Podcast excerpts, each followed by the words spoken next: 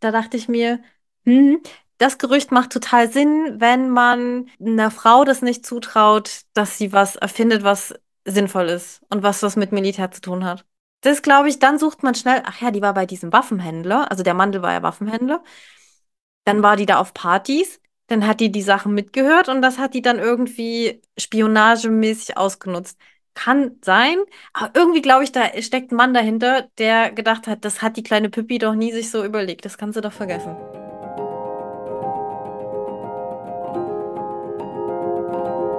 Herzlich willkommen zu Heldenhaut nah, dem Biografie-Podcast mit Human Design und Astro Twist. Mein Name ist Uta Jensewski und ich darf wie immer die wundervolle Barbie an meiner Seite begrüßen. Hallo. Hi. Wie geht's dir denn heute? Gut. Ich freue mich auf unsere Folge heute. Wir sind wieder in unserem Element quasi. Wir nehmen spät auf, wie immer. Ja, genau. Da läuft es immer am besten, weil wir Druck haben, dass wir irgendwann fertig werden müssen. Ja, ich gebe es dir einfach mal rüber, über wen wir heute sprechen, weil es indirekt über dich kommt. Ja, genau.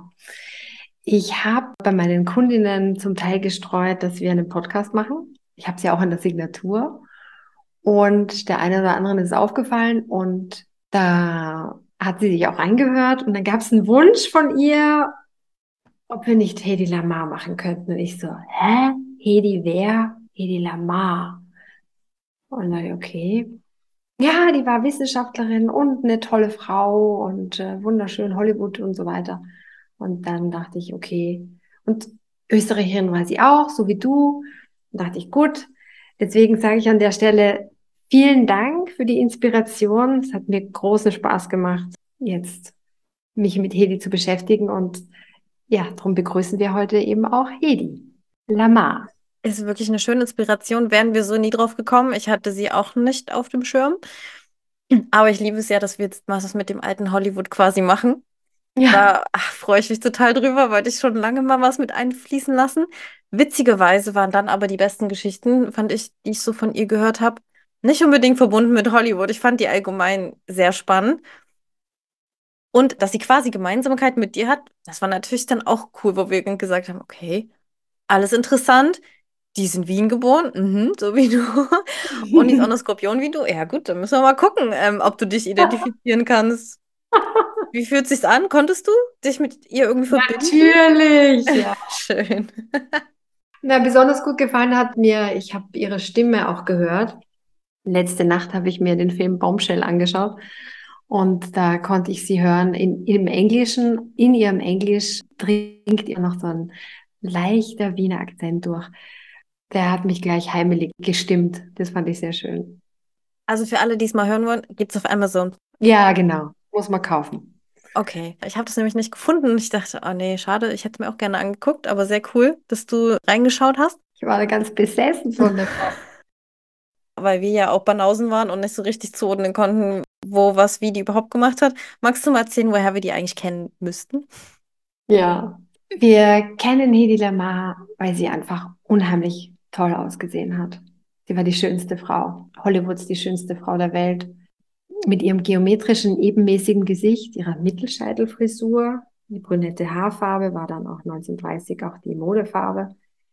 Sensationeller Augenaufschlag, so ein Basilisken-Augenaufschlag. Das Licht konnte sich herrlich spiegeln in ihren Augen. Heaven with an accent wurde sie bezeichnet. Sie war Wienerin, geboren am 9.11.1914, also ein Skorpion. Geboren ist sie als Hedwig Eva Maria Kiesler und gestorben ist sie als Hedi Lamar am 19.01.2000. Die hat so lange durchgehalten, noch den 2000er zu erleben. Ja, das glaube ich auch. In diesem Jahr würde sie 108 sein. Die interessiert sich schon früh für Technik und schon mit fünf Jahren soll sie in einer Spieluhr, soll sie die auseinandergenommen haben und wieder zusammengebaut haben, um zu verstehen, wie sie funktioniert. Gleichzeitig ist sie aber auch der Schauspielerei hingezogen, fühlt sie sich hingezogen und dreht schon bald Filme mit Stars wie Heinz Rühmann und Hans Moser. In so Schwarz-Weiß-Klassiker. Dann wird sie auf einen Schlag bekannt. So richtig bekannt mit dem Film Ekstase. Da ist sie auch nackt zu sehen, ziemlich lang, als erste Frau überhaupt. und spielt minutenlang einen weiblichen Orgasmus. Der erste Orgasmus auch der Filmgeschichte. Da kommt schon ein bisschen der Skorpion durch. Sie ist 18 zu der Zeit. Der Film wird verboten. Kurz bevor er verboten worden ist, äh, hat er in Venedig noch ein paar Preise abgeräumt. Der wurde von Hitler verboten, nicht unbedingt, weil sie nackt war da drin, sondern weil Hedwig eine Jüdin war. War, weil sie hat sich dann später taufen lassen und wurde offiziell katholisch. Die unterbricht ihre Karriere und ist vier Jahre mit dem Fritz Mandel verheiratet, ein Waffenmongol, der sie regelrecht einsperrt und überwacht. Da war sie wie so ein Trophy-Wife, also wie eine Trophäe behandelt. Eigentlich so eine Deko für seine illustren Gäste. Er war Millionär, konnte ihr viel bieten. Das muss sie bestimmt beeindruckt haben am Anfang. Irgendwann hat sie gemerkt, der hat zu viel Macht über mich und da hat sie gemerkt, okay, sie muss weg. Weil sie, wenn man sich das zusammenrechnet, 9., 11., 19, 14 ist die Quersumme eine 8 und die muss einfach Macht selber haben, die muss selbstbestimmt wirken. Und da, da hast du auch einen Selbstentfaltungsdrang, da kannst du nicht bei einem Fritz Mandel bleiben. Ja, drum ist sie weg. 1937 betäubt sie ihre Zofe mit Schlafmitteln und flieht über Paris nach London und trifft dort den Hollywood-Produzenten Louis B. Mayer, der der Leiter von der Filmgesellschaft Metro Goldwyn Mayer war. Und da bezirzt sie ihn kurzerhand und er nimmt sie unter Vertrag für sieben Jahre. Mit ihm reist sie dann auch in die USA und damit geht's los mit ihrer Hollywood-Karriere. Dann spielt sie in 30 Filmen mit Clark Gable, Spencer Tracy, Jimmy Stewart, Lana Turner, Judy Garland. Auch in einem Film mit Charles Boyer, in dem Film Algier. Die Männer liegen ihr zu Füßen, der Film kommt gut an, sie kriegt gute Kritiken und ist immer wieder äh, zu sehen als exotische Verführerin in den Filmen. Immer wieder wird sie als die schönste Frau der Welt bezeichnet, glamouröser Hollywoodstar wird jetzt aus ihr. Und glamourös, da gibt es auch ein Zitat von ihr, wo sie sagt, jedes Mädchen kann glamourös sein, du musst nur stillstehen und dumm reinschauen. Ja, auch Disney soll sie als Vorbild genommen haben, als er sich die Figur Schneewittchen ausgedacht hat und die gestaltet hat. Und auch die Comicfigur Catwoman wurde auch durch sie inspiriert. Also ja, sie war schön. Sie war schön. Aber sie war noch mehr. Da wird es jetzt auch neu, das wusste ich nicht. Sie ist auch genial. Sie ist hochintelligent. Sie hat ein kleines Erfinderzimmer sich auch einrichten lassen. Warum? Weil sie so gerne erfunden hat. Sie hat mit dem Komponisten George Anteil, einer ihrer bekanntesten Erfindungen, eine Funkfernsteuerung für Torpedos erfunden. Das hat sie kostenlos der US-Marine für den Kampf gegen die Nazi-Diktatur zur Verfügung gestellt. Sie wollte unbedingt etwas Wirksames gegen Hitler tun, dass seine Schiffe es weniger leicht haben, den Torpedos auszuweichen, weil diese über Funk gesteuerten Torpedos konnten sehr einfach vom Feind durch Blockieren der jeweiligen Funkfrequenz gestört werden. Und die Lösung dafür ist die folgende Idee. Wenn der Torpedo und der Steuersender synchron ständig die Funkfrequenz wechseln, also immer genau gleichzeitig die Frequenz wechseln, ist es unmöglich, diese Verbindung zu blockieren und unmöglich, diese Verbindung schwerer von außen zu verfolgen und das, damit ist man schwerer angreifbar. Und die wechseln übrigens genau zwischen 88 Funkfrequenzen und das entspricht den 88 Tasten mit einem Klavier. Hier sehe ich den Anteil von dem Herrn Anteil, dem Komponisten. Das war die Geburtsstunde des Frequenzwechselsystems, des Frequenzsprungverfahrens, die Technologie, ohne die wir beide hier zum Beispiel gar nicht da säßen. Ah, Hedis Erfindung war der frühe Vorläufer der Bluetooth- und WLAN-Technologie. Und heute findet man das Frequenzhopping, auch das Springen zwischen den Frequenzen, auch in der heutigen Digitaltechnik. Verschiedene WLAN-Systeme setzen auf dieses Zufallsmuster. Und so ist die Übertragung dann auch weniger störanfällig. Warum weiß das keiner? Das weiß keiner, weil die US-Marine das eben nicht genutzt hat. Hedis geheime Kommunikationssystem trotzdem am 11. August hat sie ein Patent angemeldet. 1942 war das. Ja, die US-Marine muss dankend abgelehnt haben und äh, gesagt haben, ja, ähm, wenn Sie schon was tun wollen, dann machen Sie doch was anderes. Und weil sie unbedingt was tun wollte, hat sie ganz viele Männer geküsst und mit dem Küssen dieser Männer ganz schön ordentlich Geld gesammelt, 17 Millionen Dollar. Da ging es darum, dass die jeden küsst, der 25.000 Dollar in Kriegsanleihen kauft. Irre, oh Gott. Ugh. Mann, nimm lieber die Idee und ist, oh, das ist eklig. Okay. Mhm. Ja. Sie hat offenbar so auch ihren Beitrag dazu beigetragen, dass Hitler letztendlich besiegt worden ist. Zwar nicht mit ihrem Kommunikationssystem, aber naja, immerhin. Soweit, so gut. Was dann nachher aus dem Patent geworden ist, habe ich auch nochmal äh, nachgelesen. Und zwar hat 1957 dann das US-Militär das dann doch wieder aufgegriffen. Und 1962 kam diese Technologie dann auch in der Kuba-Krise da zum Einsatz. Aber da war das Patent natürlich schon längst abgelaufen. Also hat sie davon überhaupt keinen finanziellen Nutzen gehabt, also kein Geld gesehen. Und auch spät, eigentlich mehr oder weniger kurz bevor sie stirbt, Anerkennung erfahren. 1997, äh, da ist sie dann selbst gar nicht mehr hingegangen, hat sie ihren Sohn geschickt, äh, wurde sie dann dafür ausgezeichnet. Der Electronic Frontier Foundation hat ihr einen Preis verliehen. 1998 hat sie auch einen österreichischen Erfinderpreis bekommen und hat dann auch circa 15 Jahre nachdem sie tot war, ein Ehrengrab im Wiener Nationalfriedhof bekommen. Und heute feiert man an ihrem Geburtstag, dem 9. November, den Tag des Erfinders. Den feiert man in Deutschland, in Österreich und in der Schweiz. Das hat dir, glaube ich, gut gefallen. Ja. Dass man das damit verbindet und nicht mit irgendeinem Schönheitsthema und Küssen und.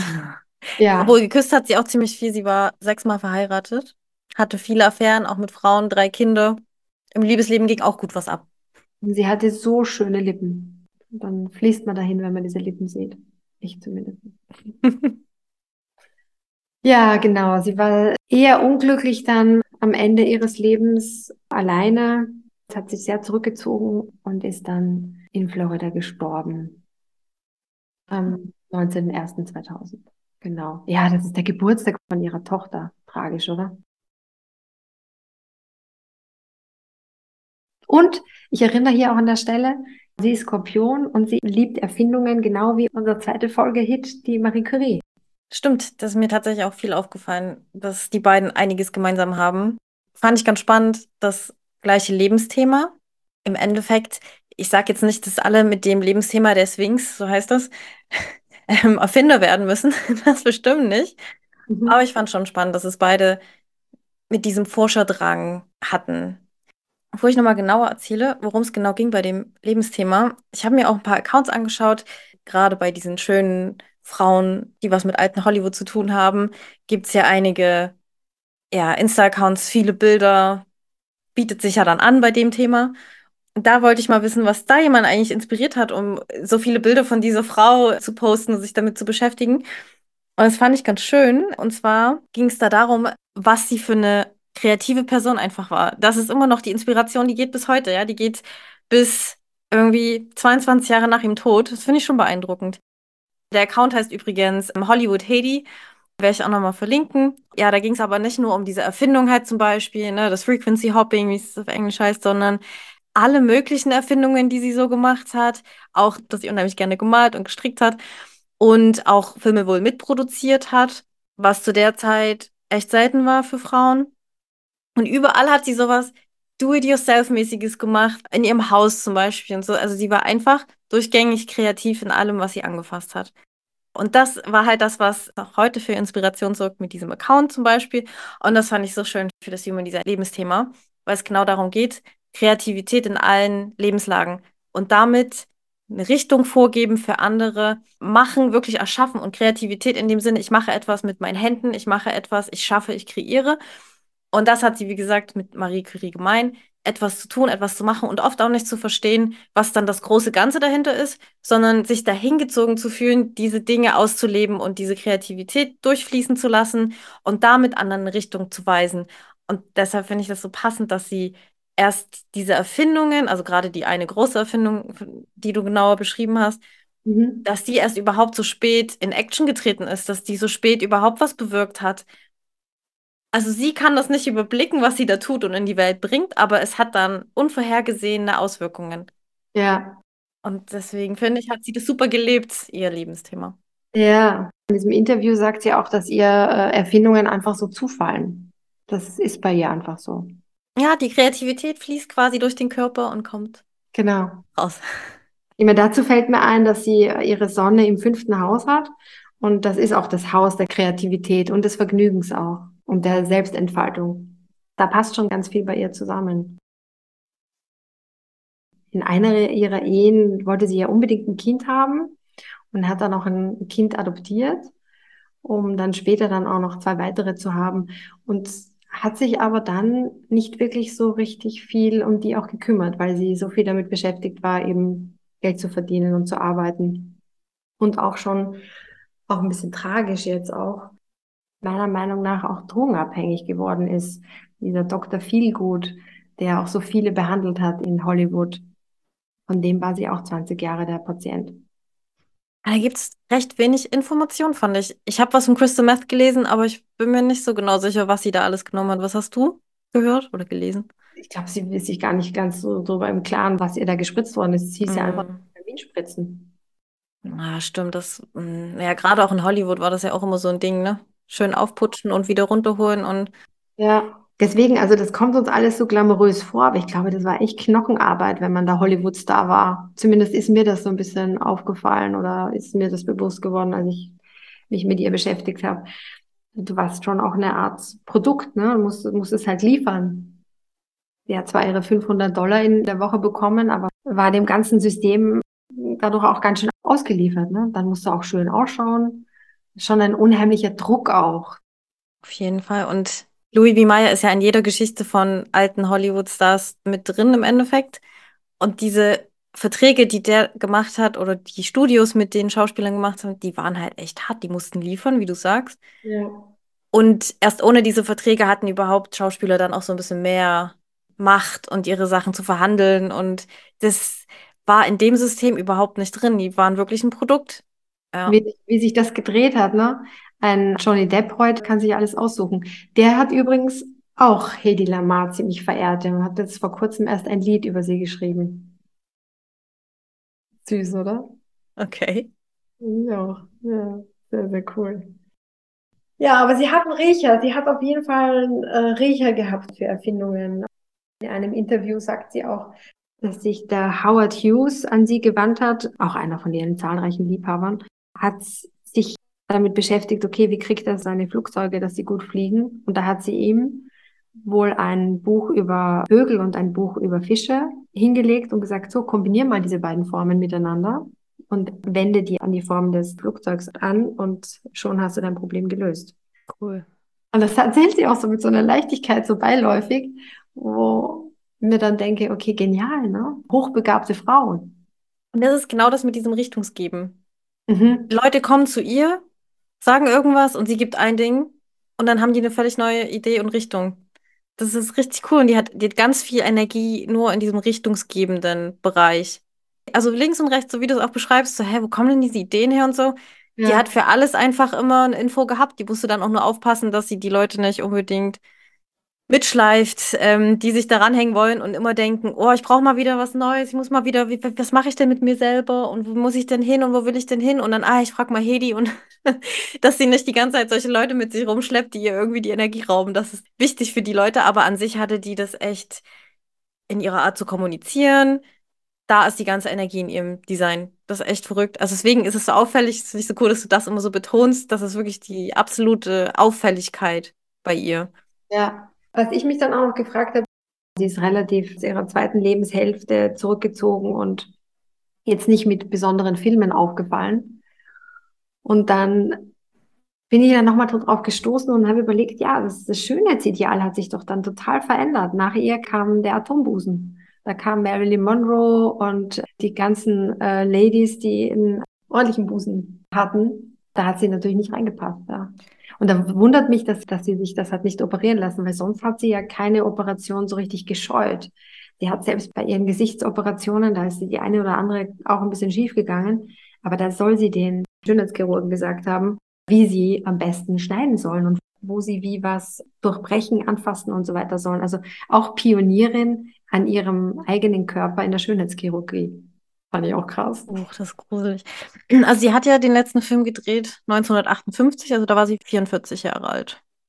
Sie war aber auch nicht so richtig gut talentiert in der Auswahl ihrer Filme.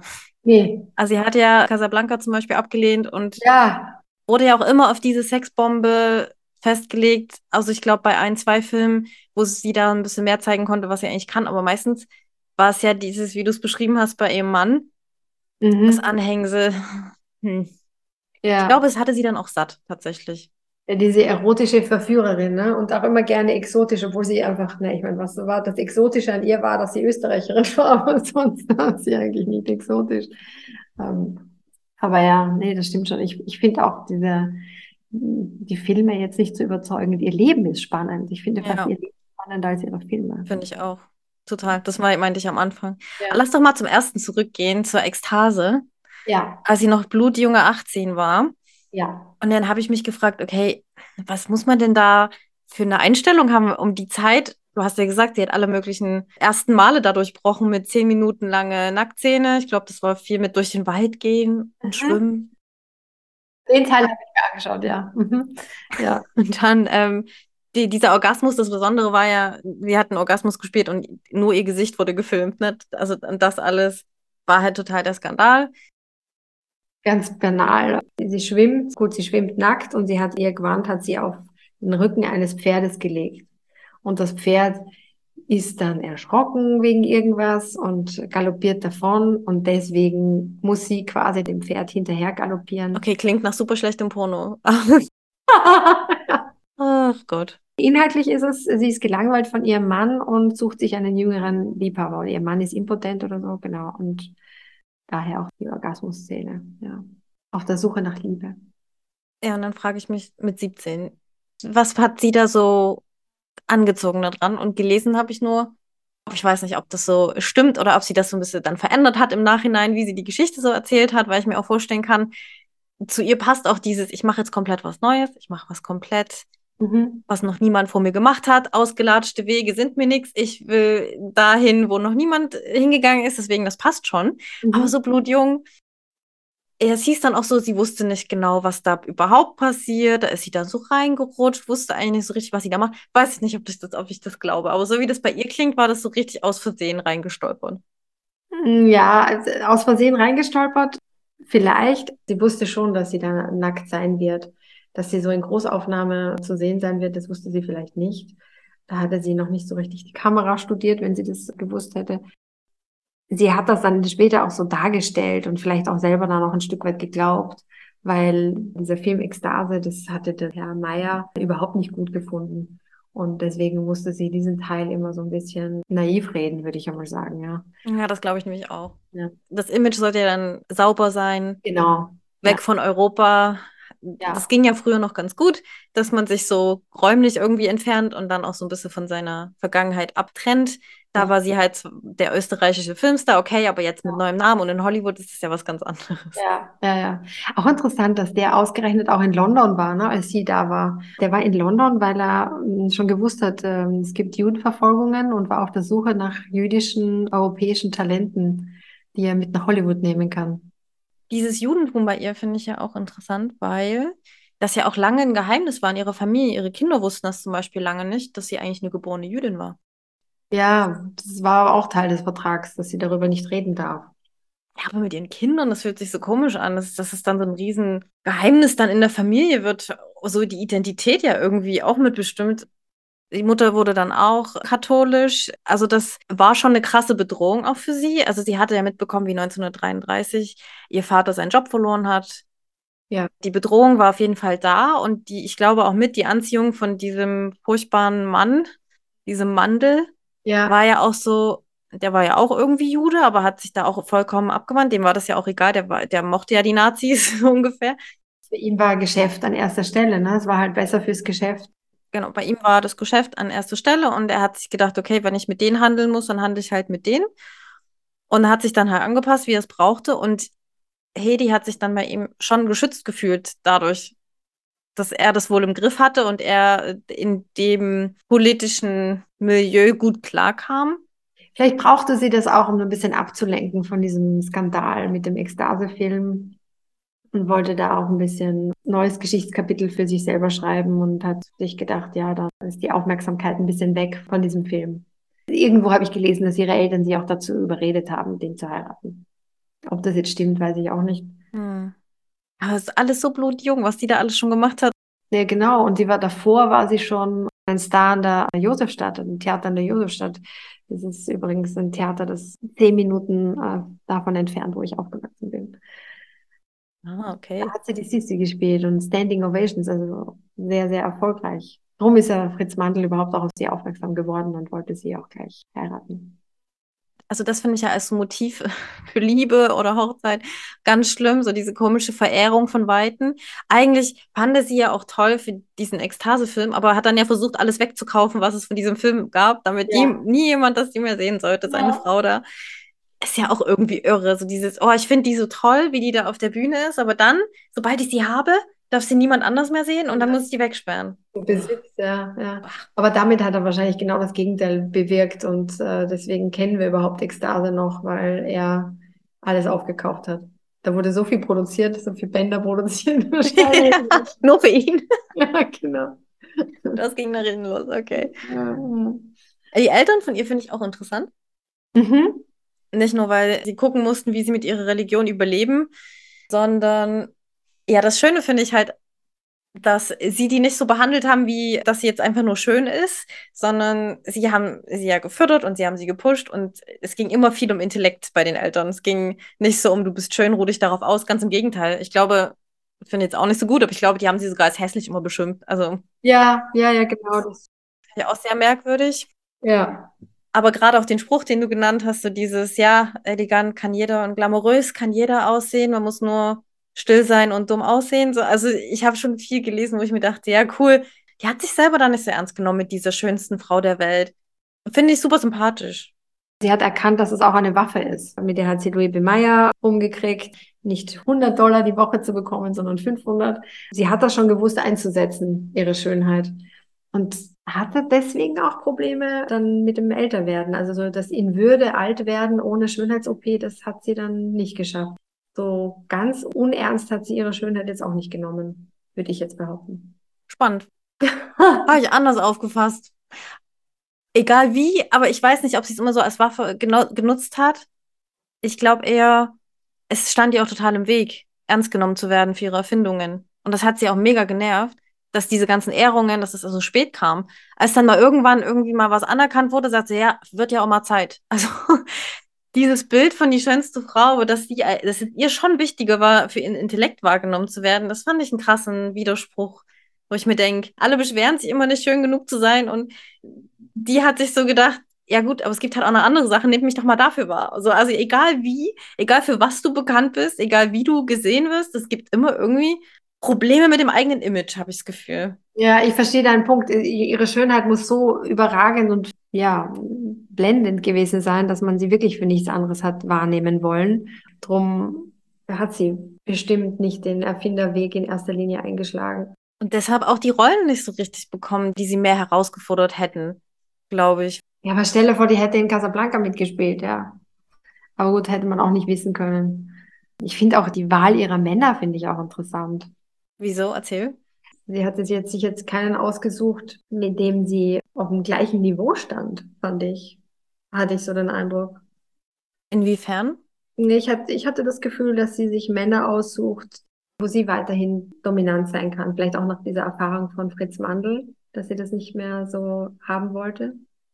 Ja, das kann natürlich gut sein, dass sie einmal den Fehler gemacht hat, Ja, sich so krass kontrollieren zu lassen, dass sie dann dachte, nope. Das, das, das biete ich mir nicht mehr. Das kommt mir nicht mehr ins Haus. Ich habe nicht so viel über die Männer sonst gelesen, nur über den. Also der, ihr erster Mann war ein Drehbuchautor, mit dem sie einen Sohn adoptiert hat. Der war auch in Hollywood sehr bekannt, aber nicht so nachhaltig erfolgreich wie sie. Der hat eigentlich von ihrem Geld gelebt. Der zweite Mann, beziehungsweise der dritte Mann, also der zweite Mann in Hollywood war John Loder. Ein, finde ich, ganz okay aussehender Schauspieler, mit dem sie auch in einer Rolle zu sehen war. Mit ihm hat sie zwei Kinder. Nach vier Jahren war die Ehe zu Ende Danach hat sie einen Teddy Stauffer geheiratet und dann nochmal Howard Lee und dann noch einen Ölmagnaten. Auch ganz lustig. Der, für den ist sie nach Texas äh, dann gezogen und war mit ihm in Aspen und hat in Aspen den Riecher gehabt, dass das ein ideales Skiparadies wäre. Ich meine, als Österreicherin ist sie ja auch auf Skiern aufgewachsen. Da hatte sie recht, ja. Den Trend hat sie besser durchblickt als ihre Filme. Absolut, also es ist schon Geschäftsfrau. Finde ich insofern interessant, weil ich ähm, ausgerechnet habe, dass sie die Zahl 8 hat und die Zahl 8 ist eine Zahl, die sehr, sehr äh, im Business ist. Also es ist eine Zahl, die auch viel mit Geld zu tun hat. Da ist immer Geld ein Thema. Entweder hast du viel Geld oder hast du wenig Geld, aber Geld ist immer ein Thema. Und Einfluss ausüben und erfolgreich sein. Und materiell erfolgreich sein. Auf jeden Fall ihre Business-Idee, diese Aspen Lodge, Ihr Anrecht darauf hat sie dann leider verloren in einem Gerichtsurteil, wo sie selber nicht erschienen ist, hat dann der Richter ihr das aberkannt. Das, was du jetzt auch gesagt hast über die Achterzahl, die sehe ich auch. Sie hat ein Händchen für Finanzen. Und durch diese ganzen, ne, dieses ganze Gespür oder wie sie verhandelt hat mit ihrem Einkommen. Sie hat ein Händchen für Business. Genau. Also für Business, Finanzen, ja. Sie widerspricht und, und holt mehr, mehr Gage noch eben raus. Also sie hat ein reales Verhältnis zu Geld. Genau. Wenn ich mir das dann angucke, dass ich es dann in der zweiten Lebenshälfte aber nicht so luxuriös quasi mehr hatte und nicht so viel Geld, wie man eigentlich denken würde. Nee, in der zweiten Lebenshälfte hat sie dann ihr Geld hauptsächlich verdient, indem sie geklagt hat. Sie hat jeden, jeden, alles was geht, sie sich ein, hat sie eingeklagt. Sympathische Eigenschaft, oder? Erstmal alles beklagen. Oh. Ja finde ich ein ganz gutes Beispiel für, okay, sie hat, du sagst auch, ne, sie hat einen Business-Sinn. Ich sehe auch dieses Händchen für Finanzen und gerade auch das mit Espen passt super ins Bild, nämlich dieses, ich sehe hier was, ich sehe hier ein Potenzial und ich sehe, wie ich das so nutzen kann, dass hier richtig gut viel Geld rausspringt. Ja. Das hat sie auf jeden Fall, da hat sie ein Händchen für. Dann könnte man ja sagen, ja, schön und gut, und warum hat sie es dann nicht hinbekommen, ne? wenn das da steht? Äh, wenn, das, wenn das die Energie ist, was ist da bitte los? Ja. Das ist halt immer das Ding im Human Design wenn du deinem inneren Entscheidungsprozess nicht folgst oder die Sachen halt ignorierst oder vielleicht auch ja nicht so klar in dem Moment bist durch diese Drogen und was da noch alles dazu kommt, dann ähm, entscheidest du dich halt gegen deine Instinkte und gegen dein natürliches Gefühl, ja, und dann wird's Mist. ja. Also glaube ich schon, dass man das merkt in der zweiten Lebenshälfte, dass durch diese Einflüsse von außen sie echt von der Spur kam. Ja, ja, ja klar, ich meine, das kannst du dir auch nicht aussuchen, in welcher Zeit dann du reingeboren bist. Ne?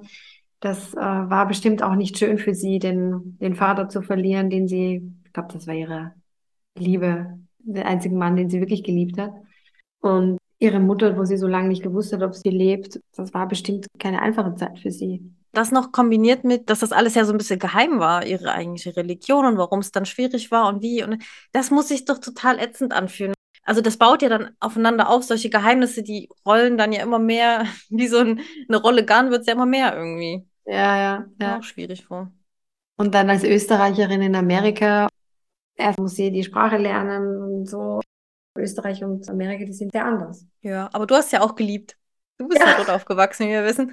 Ja, ich habe es auch geliebt, ja, genau. Also die Kulturen gehen schon zusammen, wenn man möchte. Man kann auf jeden Fall was machen. Man kann, man kann sich entfalten, auf jeden Fall. Ja. Ja. Ich habe das Gefühl, ich habe dich bei irgendwas unterbrochen, wegen der Acht. Genau, ich wollte eigentlich nur noch mal sagen, dass sie für mich so eine beispielhafte Acht ist, mit dem Bedürfnis nach Anerkennung und nach Macht, großen Wunsch, ein Zeichen zu setzen, etwas zu tun. Deswegen kann ich das auch so nachvollziehen. Sie wollte was machen gegen Hitler. Deswegen hat sie auch diese Kussgeschichte dann letztendlich gemacht, weil das war im Rahmen, was sie, was sie durfte, aber sie wollte eben nicht untätig sein. Was aber auch wiederum der Nachteil der Acht ist, kommst du auch nie zur Ruhe, wenn du halt immer wieder, immer wieder machst. Wenn sie zu Hause war, ist sie ja auch gleich in ihr Erfinderzimmer gegangen und hat noch weiterhin Sachen erfunden. Dass sie so ihr Leben genossen hat, dafür war sie nicht so richtig bekannt. Hm. Aber im Endeffekt für die Acht ist es ja dann schon cool, dass sie die Erfindung dann später noch so eine Relevanz hatte. Ja, für sie persönlich bringt es jetzt nicht so viel, aber in diesem Sinne von, was ich ja auch gesagt habe, die höhere Idee, wo man selber gar nicht so genau weiß, wo es hingeht oder was dann damit passiert, aber das einfach in die Welt zu geben, die Kreativität rauszulassen, das Schaffen. Ja. Passt schon gut, ne? Also passt schon gut, wie sie es gemacht hat. Ich weiß noch nicht, ob sie dabei so das genossen hat. Ja, wahrscheinlich nicht. Hm. Nee, aber auch schön, dass sie diese Anerkennung erfahren hat. Dann konnte sie auch loslassen. Ich fand das nur wegen der Erfindung nochmal, fand ich ganz Cool. Sie ist eine von 150 Informationspionieren, nennt sich das, so eine Auszeichnung von dem Institut für IT. Mhm. Und darunter sind zum Beispiel auch Albert Einstein und Konrad Zuse. Also die, die man natürlich da eher auf dem Schirm hat, gerade Zuse mit dem ersten Computer. Kann man sich direkt denken, warum die da drin sind. Also sie ist da auch dabei, fand ich sehr cool. Also es ist wirklich Cool. schon was Großes. Wir, wir können uns das, glaube ich, nicht so richtig gut vorstellen in der Verbindung, wie wir heute leben. Ja, Also es war ein großer Teil davon. Ja. sehr cool. Nee, total cool, total cool. Ja, ich wollte noch mal ganz kurz auf die, auf die Acht zurückcirkeln und die, die Glaubenssätze der Acht sind eben, ich habe die Kontrolle, ich muss mich beweisen und ich muss produktiv sein und ich muss hart arbeiten. Das hat sie schon zu ihrem Thema gemacht. Schade, dass sie ihre Produktionsfirma und ihr ganzes Geld darin versenkt hat. Aber an und für sich schon bewundernswert in einer Zeit, wo so Männer wie Louis B. Mayer rumgelaufen sind, war das ganz bestimmt ziemlich pionierhaft, also eine eigene Produktionsfirma zu haben und selbst zu bestimmen, welche Rollen und den Film zu bestimmen und alles drumherum. Ja, total. Sehr bewegtes Leben. Schon alleine, wenn du nur guckst, von Wien, Paris, London, Hollywood, dann Florida. Also da ist ja schon einiges los in den 85 Jahren allein schon örtlich gesehen. Ja, ja, gesehen hat sie was, ja, auf jeden Fall. Viele Männer hat sie auch gesehen. Ja, viele Männer hat sie gesehen. Es ist spannend, wenn man dazu ihr Human Design Chart anschaut, Ja. zu dem Thema Liebe und sagen wir mal Lust, Leidenschaft, was auch immer. Da ist einiges los, auch in ihrem Chart. Und mh, also ich rede jetzt von der Kombination aus einer Eigenschaft und ihrem Profil, also wie sie ihrer Umwelt gegenübertritt. Mhm. Die Eigenschaft, die nennt sich Intimität und die kommt damit einher, dass sie einfach ein richtig gutes Radar hat dafür, wer auf sie steht. Ah ja. Richtig gutes Gespür für, wo was gehen kann. Ist in ihrem Leben wahrscheinlich auch nicht so schwer gewesen, aber trotzdem muss ja mal gucken, es Sie hat- ist halt ein Spiel. Sie hat es doch aus, als Waffe eingesetzt. Indirekt. Also erstmal die Eigenschaft, die sie hat, da ist es eher so spielerische Natur. Mhm. Ob sie es dann so eingesetzt hat, ich meine, gut, sie war, glaube ich, auch frustriert, dass sie ihre Intelligenz nicht anders einsetzen konnte und dann hat sie das genommen, was halt ging. So hat sie halt, ich glaube, das Spiel gespielt. Ja, doch, so kann man es, glaube ich, gut formulieren. Ja, da gehe ich mit. Sie hat dann schon intelligent das Spiel gespielt, aber dieses erste Ding von, ja, hm, na, steht er auf mich? Wie ist es? Was geht hier? Oder steht die auf mich? Ist ja egal jetzt, äh, welche Person. Und das halt in einer Ausprägung, die wirklich nach Spielen schreit, aber auch so ein bisschen ein Fuß schon noch außerhalb der Tür. Also lass bitte die Tür offen, dass ich sie sehe, dass ich noch abhauen kann. Mhm. Die Ausprägung davon ist wirklich sehr, hm, du bist jetzt hier, gucken wir mal, was läuft. Aber vielleicht will ich ja auch jemand anders. Mhm. Hm. Mhm. So, aber wenn man das natürlich bewusster weiß, dass das so ist, dann stürzt man sich vielleicht nicht gerade in die nächste Hochzeit permanent. Gut, das ist jetzt meine Interpretation, Ja. aber dieses Spiel, das muss sie geliebt haben, weil das steckt da einfach total drin. Ja. Kombiniert mit ihrem Profil eine 4-6. Das liebe ich gerade, dass mal eine 4-6 kommt, weil ein Vierer-Profil hatten wir noch nicht. Ich habe immer nur mehr von anderen Profilen geredet. Ja.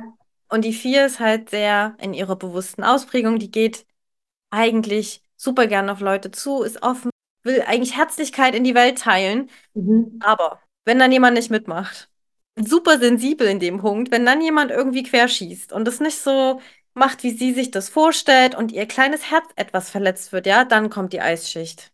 Ah. Und dann ist aber ganz schnell der Ofen aus. Und dann kann Wut und richtige Gemeinheit daraus resultieren. Eigentlich will die Person, die gemein wird und ausfällig oder was auch immer, will eigentlich nur eine Umarmung. Aber wer kann das geben, wenn die eigentlich alles tut, um Leute wegzustoßen? Das ist echt nicht so leicht. Ja, warum sie so garstig zu ihren Kindern war zeitweise. Die haben Angst gehabt vor ihr. Diese Gemeinheit ist richtig schwierig Mhm. manchmal ähm, zu erkennen und zuzuordnen. Nicht so einfach, aber insgesamt in der Kombi, in dieser 4-6, steckt halt super viel Herz und es steckt sehr viel Weisheit.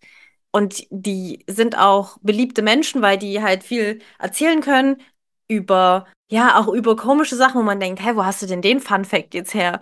Also so ganz so komische Sachen. Das kann ich mir bei ihr total gut vorstellen, dass sie aus irgendwas dann noch aus Österreich mal rausholt, irgendeine alte Geschichte. Ja. Und dass das, das schon Ja. irgendwie dazu führt, dass die Leute erstmal total begeistert von ihr sind und denken, ach Mensch, was die alles so erzählt und das ist ja spannend, bis sie dann an diese Eiswand geraten, wenn sie das, das kleinste Ding von Problem halt spüren.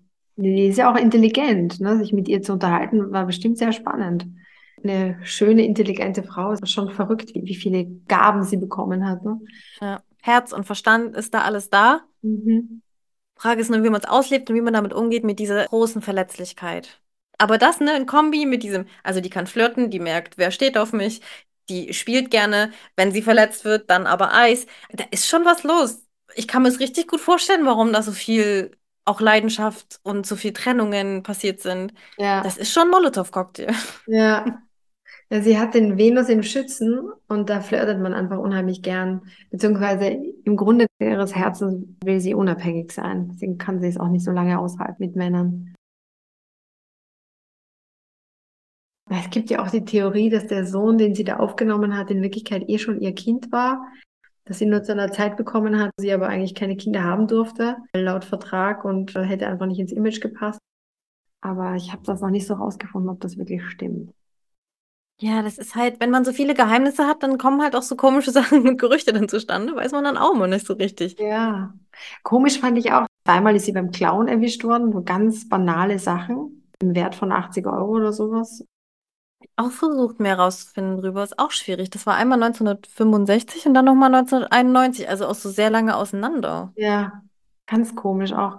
Also so gewisse Sachen kriege ich jetzt auch nach Beschäftigung nicht so richtig zusammen. Und dann habe ich aber aufgeschnappt, dass jemand gesagt hat, oder hat die Theorie in einen Raum gestellt, dass sie eine Agentin war. Und deswegen wusste sie auch so viel über die Waffen und überhaupt. Ja, da dachte ich mir, hm, das Gerücht macht total Sinn, wenn man einer Frau das nicht zutraut, dass sie was erfindet, was sinnvoll ist und was was mit Militär zu tun hat. Ja, Das glaube ich, dann sucht man schnell, ach ja, die war bei diesem Waffenhändler, also der Mandel war ja ja, Waffenhändler. genau. Dann war die da auf Partys, dann hat die die Sachen mitgehört und das hat die dann irgendwie spionagemäßig ausgenutzt.